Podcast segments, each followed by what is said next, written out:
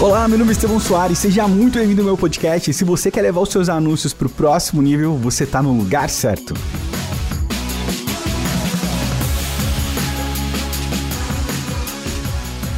Bom, o podcast de hoje, o tema é um dos mais solicitados dos últimos meses. Claro, dá para entender, né? Todo o burburinho em torno do iOS 14 e tudo que tá acontecendo. E eu preciso que se você, se você é anunciante, se você usa Facebook Ads ou qualquer outro tipo de ads, na verdade, se você faz anúncio em qualquer rede, você precisa ouvir esse podcast do começo ao fim. E eu não falo isso como, ah, meu, tem um gatilho, alguma coisa. Meu, não, ouve porque eu gastei um tempão estudando nos últimos meses e tem informações aqui que são muito relevantes para você, né? Vai te economizar um tempo que eu não tive num podcast para ouvir quanto eu estava estudando. Então fica comigo aqui porque tem muita coisa. E uma coisa que eu já vou começar desmistificando é: não importa se seu público usa iOS ou não, tá certo? É que é uma coisa, ah, meu público não usa iOS, não tem problema. Você está sendo impactado do mesmo jeito. Aliás, não exatamente do mesmo jeito, mas isso definitivamente vai te impactar também. E eu vou explicar o motivo disso agora. E é bem interessante porque o que, que o iOS 14 traz de diferente, na verdade?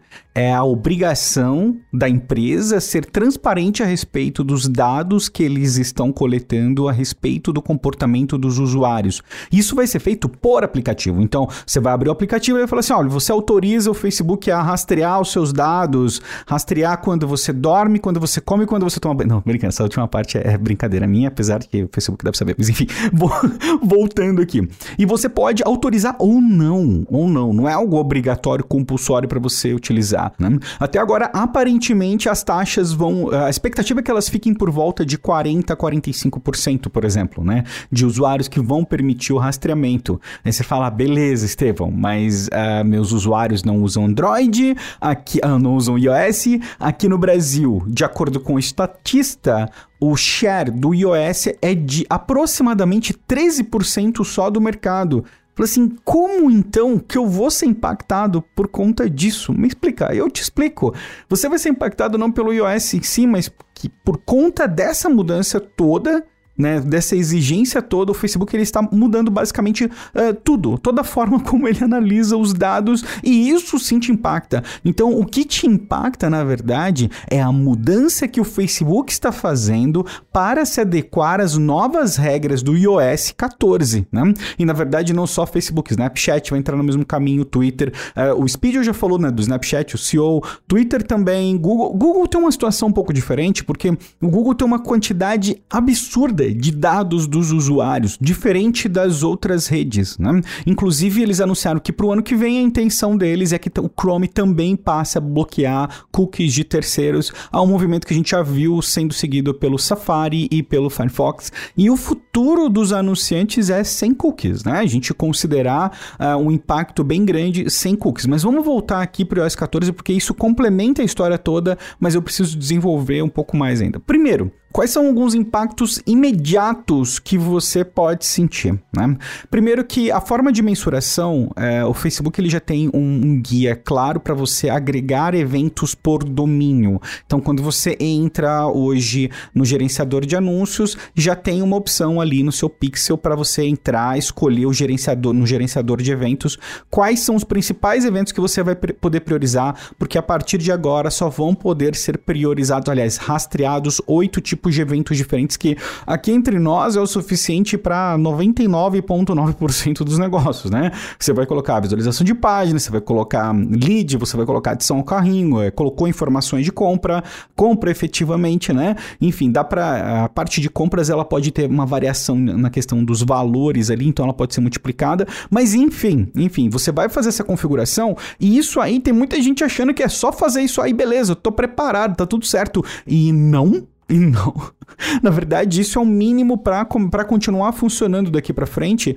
porque essa é a forma padrão de aquisição dos dados pelos pixels daqui para frente, tá? Então confere bem as ferramentas que você usa, por exemplo, o Hotmart mesmo, eu sei que vários de vocês utilizam, ele já tem uma, uma forma beta ali que está em teste para você criar um, uma alternativa para rastreamento do pixel, cadastrando um domínio personalizado seu. Dificulta um pouco o jogo para quem trabalha com afiliados, tá? Então isso é um episódio totalmente à parte, uma outra conversa, mas quem é afiliado especialmente vai ser bem impactado por isso tudo, mas vamos voltar. Então, primeiro ponto aqui, escolher os eventos que você vai priorizar, que você vai gerenciar. No gerenciador de eventos, você clica ali, vai ter a notificação.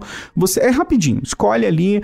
Se você tiver em dúvida do que escolher, escolhe o que eu te falei agora: visualização de página, cadastro, adição ao carrinho, adição de informação de compra e conversão, que é o suficiente para você gerenciar basicamente qualquer coisa. Mas não é só isso. O Facebook anunciou que vai descontinuar produtos, produtos. Então, Agora, dia 30 de junho, vai ser descontinuado o Facebook Analytics. Pô, é uma ferramenta maravilhosa. Tem alguns vídeos falando sobre ele, tem material disso no curso também. E é, é, é triste, é triste. É uma baita de uma ferramenta, mas ela não faz mais sentido e por que que não faz mais sentido? Porque a partir do momento que a, os dados eles não podem ser adquiridos com uma certa precisão, você não pode colocar isso numa ferramenta de análise com che, cheio de exceções, entendeu? Quando você entra numa situação de exceção, a análise ela fica muito prejudicada. Se você não tem padrão, fica muito difícil agregar dados para poder ser, para poderem ser analisados depois. Mas segura mais um pouco, ó. não é só o Facebook Analytics. A, a ferramenta de atribuição avançada que se por acaso você usa, você sabe que era muito incrível. Ela permite você avaliar a atribuição, por exemplo, uma conversão veio do e-mail, veio do Google, veio de qualquer outro lugar, na verdade, e deixava você concentrar tudo isso para fazer uma análise multicanal, que no Google Analytics é chamado de análise multifunil, se eu não me engano, né? Mas o Facebook tinha essa ferramenta e ela vai ser descontinuada também em agosto de 2021. Se você estiver ouvindo isso do futuro, já sabe, né? Uh, e tem mais uma outra. Essa aqui foi uma porrada. Essa aqui eu vou te falar, as outras eu tava aceitando, essa do meu coração, né? Que é o Audience Insights. Essa ferramenta clássica, clássica para quem trabalha com Facebook Ads, uma das ferramentas mais úteis que a gente tem para analisar. Poxa, quando você vai fazer análise de audiência fria, é uma coisa maravilhosa. Tinha, tem, tinha muito ouro ali dentro, então o Facebook anunciou também que o Audience Insights vai ser descontinuado e hum, é isso, é isso, né? Olha o tamanho do escopo, então só de você ver essas mudanças todas, não importa se você está usando o iOS 14 se você. É, não importa se seu público usa ou não, entendeu? Você já está sendo impactado porque a forma como os dados são tratados, ela está mudando. E ainda na questão da atribuição avançada, o Facebook ainda justificou que o problema é que a modelagem estatística utilizada para estimar conversões, né, ela sofreu mudanças. Então, por exemplo, se você considerar Machine Learning, né? A, a, Machine Learning é uma área dentro da inteligência artificial que basicamente rege tudo o que acontece dentro do Facebook hoje. Um ponto muito importante para você saber, né? Machine Learning, ela precisa ser treinado, precisa de dados. Esses dados eles precisam alimentar ali um, um, um algoritmo e esse algoritmo vai tendo mais informações. Ele vai, bom, basicamente eu vou aprendendo o comportamento conforme eu vou recebendo mais dados. Então eu vou identificando padrões, eu vou aprendendo com isso, vou isolando variáveis, enfim. Né? Um, um, resumão básico aqui do machine learning é o aprendizado de máquina que vai identificar os padrões conforme vai recebendo mais dados. Agora, se eu começo a ter variação nos dados, isso é um problema. Como, por exemplo, no Facebook Analytics, você viu que eles pararam de reportar mensagens em alguns casos, porque na Europa tem uma lei específica que prejudica agora o número das métricas das mensagens. Isso impactou Instagram, impactou Messenger. Então, no Facebook Analytics, isso estava sendo reportado como zero. Olha, olha o problema, olha o tamanho do, do problema que isso gera, entendeu? Então, quando a gente está falando de inteligência artificial, quando a gente começa a falar dessas exceções, pô, machine learning é baseado em dados. Os dados precisam de treinamento, mas os, os dados são aleatórios, né? eles não têm um padrão fixo, começa a dificultar muito qualquer tipo de simulação. Né? Então, esse, esses são alguns dos principais pontos que vão te impactar. E uma coisa que é interessante notar é que no meio disso tudo, o Facebook virou e falou assim: galera, segura, a gente está super comprometido em trazer os melhores dados e dados precisos para vocês.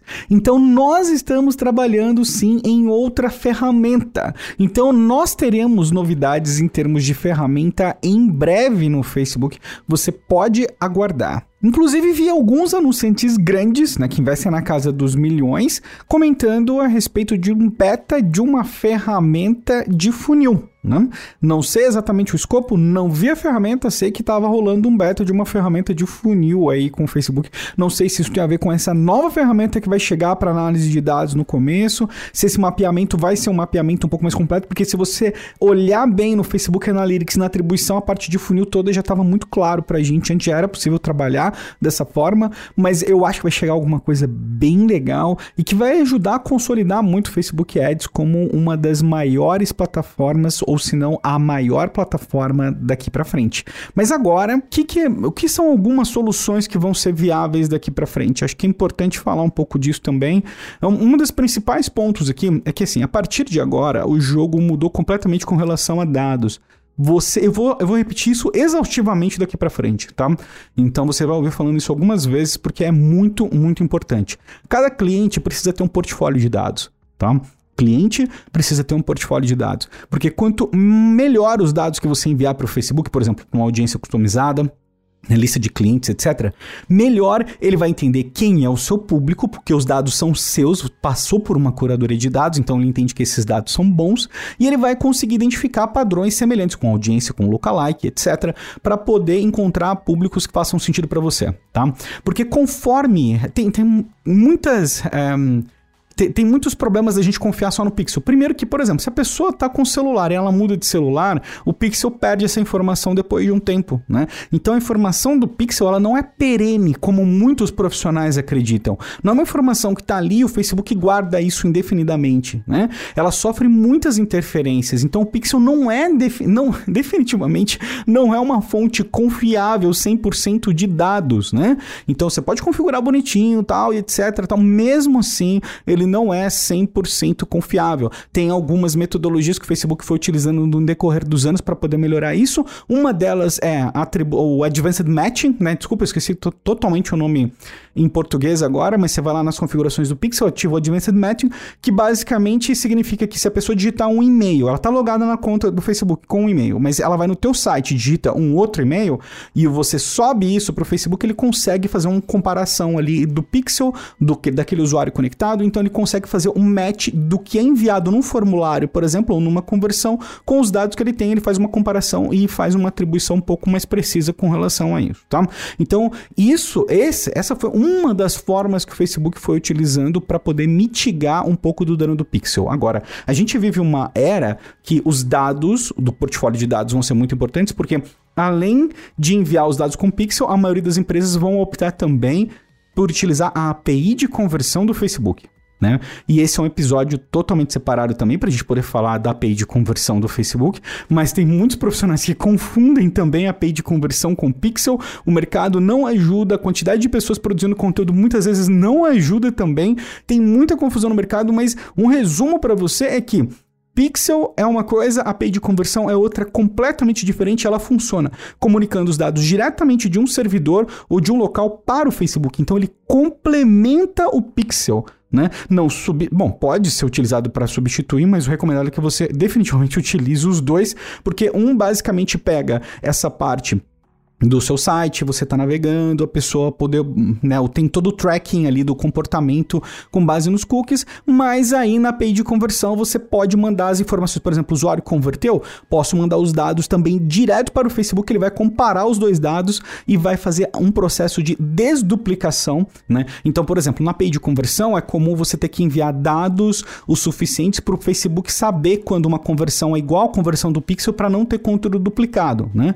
Então, de novo, é uma conversa que pode ficar né, um pouco longo, então eu quero fazer um episódio separado sobre API de conversão. Mas o que eu quero que você saiba agora é que tem alternativa. E uma das coisas que são bem interessantes e que eu não vi ninguém falando ainda é que, na verdade, o Facebook ele vai ter mais dados sobre usuários, eles não vai, não vai ter menos dados, entendeu? Porque mais pessoas vão utilizar a API de conversão em massa. Em massa. Então, se o Facebook ele mantém um portfólio de dados dos usuários, e com certeza ele mantém, que a gente sabe disso, né?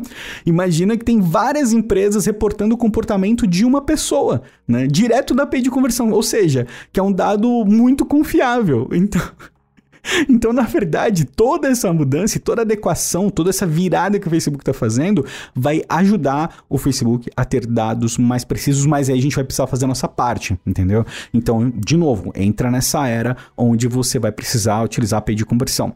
Quem utiliza plataformas comuns como o WordPress, o e-commerce, Shopify, Shopify está com uma integração maravilhosa com a API de conversão do Facebook. Se você usa Shopify, você está com sorte. Você está com sorte.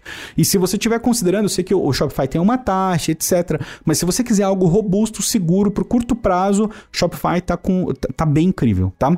Mas de qualquer forma, não depende só do Shopify. A gente entra numa era onde o Google Tag Manager, por exemplo, com o container de envio de informações a nível de servidor, ele já está em beta, então server-side tagging, que a gente chama, né? Onde você comunica direto do servidor com a API do Facebook também vai ser possível. Já está já, já tá funcionando agora, tem uma galera utilizando, inclusive. Mas o que eu quero te mostrar é existem alternativas. Empresas maiores vão investir mais em ferramentas que vão trazer é, dados mais precisos e mais.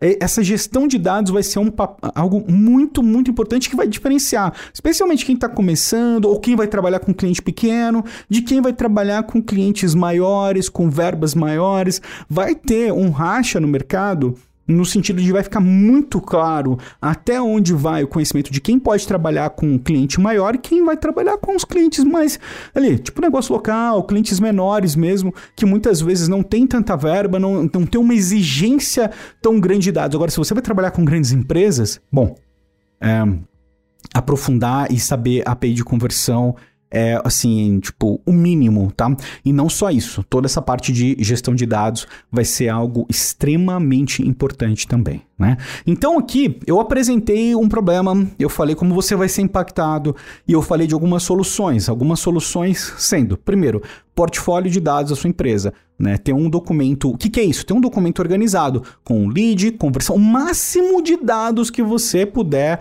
adquirir do teu usuário e organizar isso na hora de manter, na hora de subir uma lista.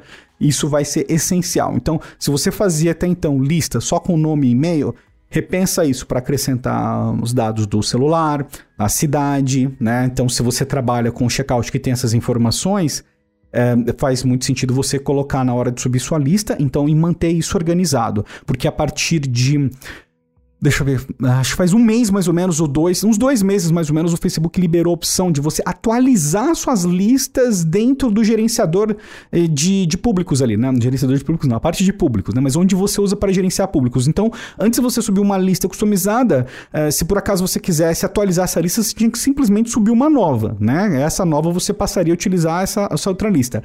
De um tempo para cá, dois meses mais ou menos, o Facebook liberou a opção de você remover clientes dessa lista e adicionar clientes nessa lista. Quer dizer, Facebook está te falando, olha, gestão desses dados aqui é importante. A ferramenta colocou esse recurso porque é importante você utilizar daqui para frente, tá bom?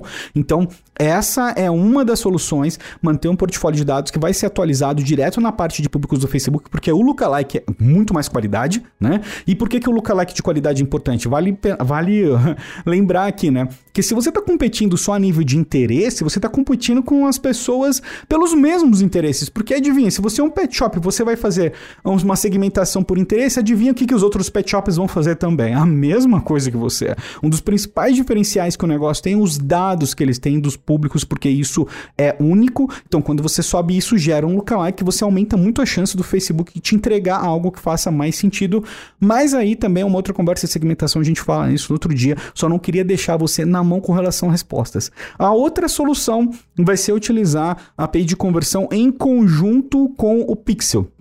Pixel não funcionou, Pixel não está habilitado, a API de conversão ela vai reportar esses dados, esses eventos para o Facebook, especialmente aqui a gente está falando, claro, de conversões. Então, quando acontecer uma conversão, ele vai garantir que o Facebook vai receber essa conversão, esses dados, ele vai utilizar outras as variáveis que você sobe para fazer uma desduplicação, por exemplo, o ID da compra, um número único gerado no momento da compra, enfim, tem várias formas disso acontecer também, né? Então, essa é uma outra forma de disso acontecer. Outras plataformas externas vão crescer muito no mercado durante esse período, mas quem vai usar essas plataformas externas para gestão de dados são empresas maiores mesmo. Se é o seu caso, se você está trabalhando com verbas, especialmente na casa aí, é, sei lá, é, 500k para cima, vou colocar, né? Você provavelmente vai começar a utilizar aí de 500 mil para cima plataformas externas para poder auxiliar nesse processo de gestão de dados, porque isso pode ficar muito complexo e você vai precisar encaixar uma camada de automação nisso. Ah, fica a dica de que Integromat, Zapier já estão funcionando com a API de conversão do Facebook. Então, se por acaso você tiver o Zapier quiser fazer uma integração direto com a API, você pode usar o Zapier para isso também. Enfim, no futuro vão aparecer um milhão de ferramentas. Uma outra solução também que eu falei, Server-Side Tagging com Google Tag Manager. Né? Tem um container server-side agora em beta no GTM e você vai poder utilizar isso também. Mas percebe como isso impacta todo mundo? É importante para todo mundo e o iOS 14 não é sobre o iOS 14, não é não? É sobre toda a mudança que isso está causando no mercado. E isso não é só da Apple. A gente está vendo, assim, uma mudança muito grande com relação à privacidade em si, a gestão de dados. Isso é muito importante. Vai diferenciar uh, quem, é, quem é iniciante de quem tem conhecimento mais avançado. Definitivamente, tá bom? Ah, e para um bônus, se você ficou até agora, confere na descrição desse episódio eu coloquei ali um link para um webinar que eu vou fazer especificamente sobre essa situação, condensando essas principais soluções e outras, tá? Ferramentas também, etc, para você poder lidar bem com essa questão. Isso não ser algo que vai te prejudicar no trabalho, muito pelo contrário, algo que vai fazer com que você consiga se diferenciar no teu trabalho como um profissional que trabalha com anúncios, tá certo? É, eu falo muito sobre um ponto de vista estratégico, eu acho que isso é fundamental no mercado e eu quero que você faça parte dessa mudança junto comigo, porque gente precisa de uma nova geração de profissionais que vai além do botão, que vai além da ferramenta, tá certo? E muito do que eu falei aqui tem a ver com a ferramenta, mas você percebeu que o escopo é muito maior do que isso, tá? Se você estiver assistindo, ouvindo muito no futuro, dá uma conferida no link mesmo assim, porque eu vou colocar o link da gravação, tá certo? Porque esse é um conteúdo que eu não quero que fique fechado, então eu quero que o máximo de pessoas receba esse conteúdo. Se você estiver ouvindo esse podcast, eu quero. Se você ouviu até agora, faz favor, compartilhe esse podcast com todas as pessoas que você acha que vão ser relevante, porque eu acredito que nesses 20 minutos aqui que eu falei, essas informações vão ser muito impactantes no mercado e eu acho que você pode contribuir com isso junto comigo, ajudando a espalhar o podcast, tá certo? E é isso. Muito, muito obrigado.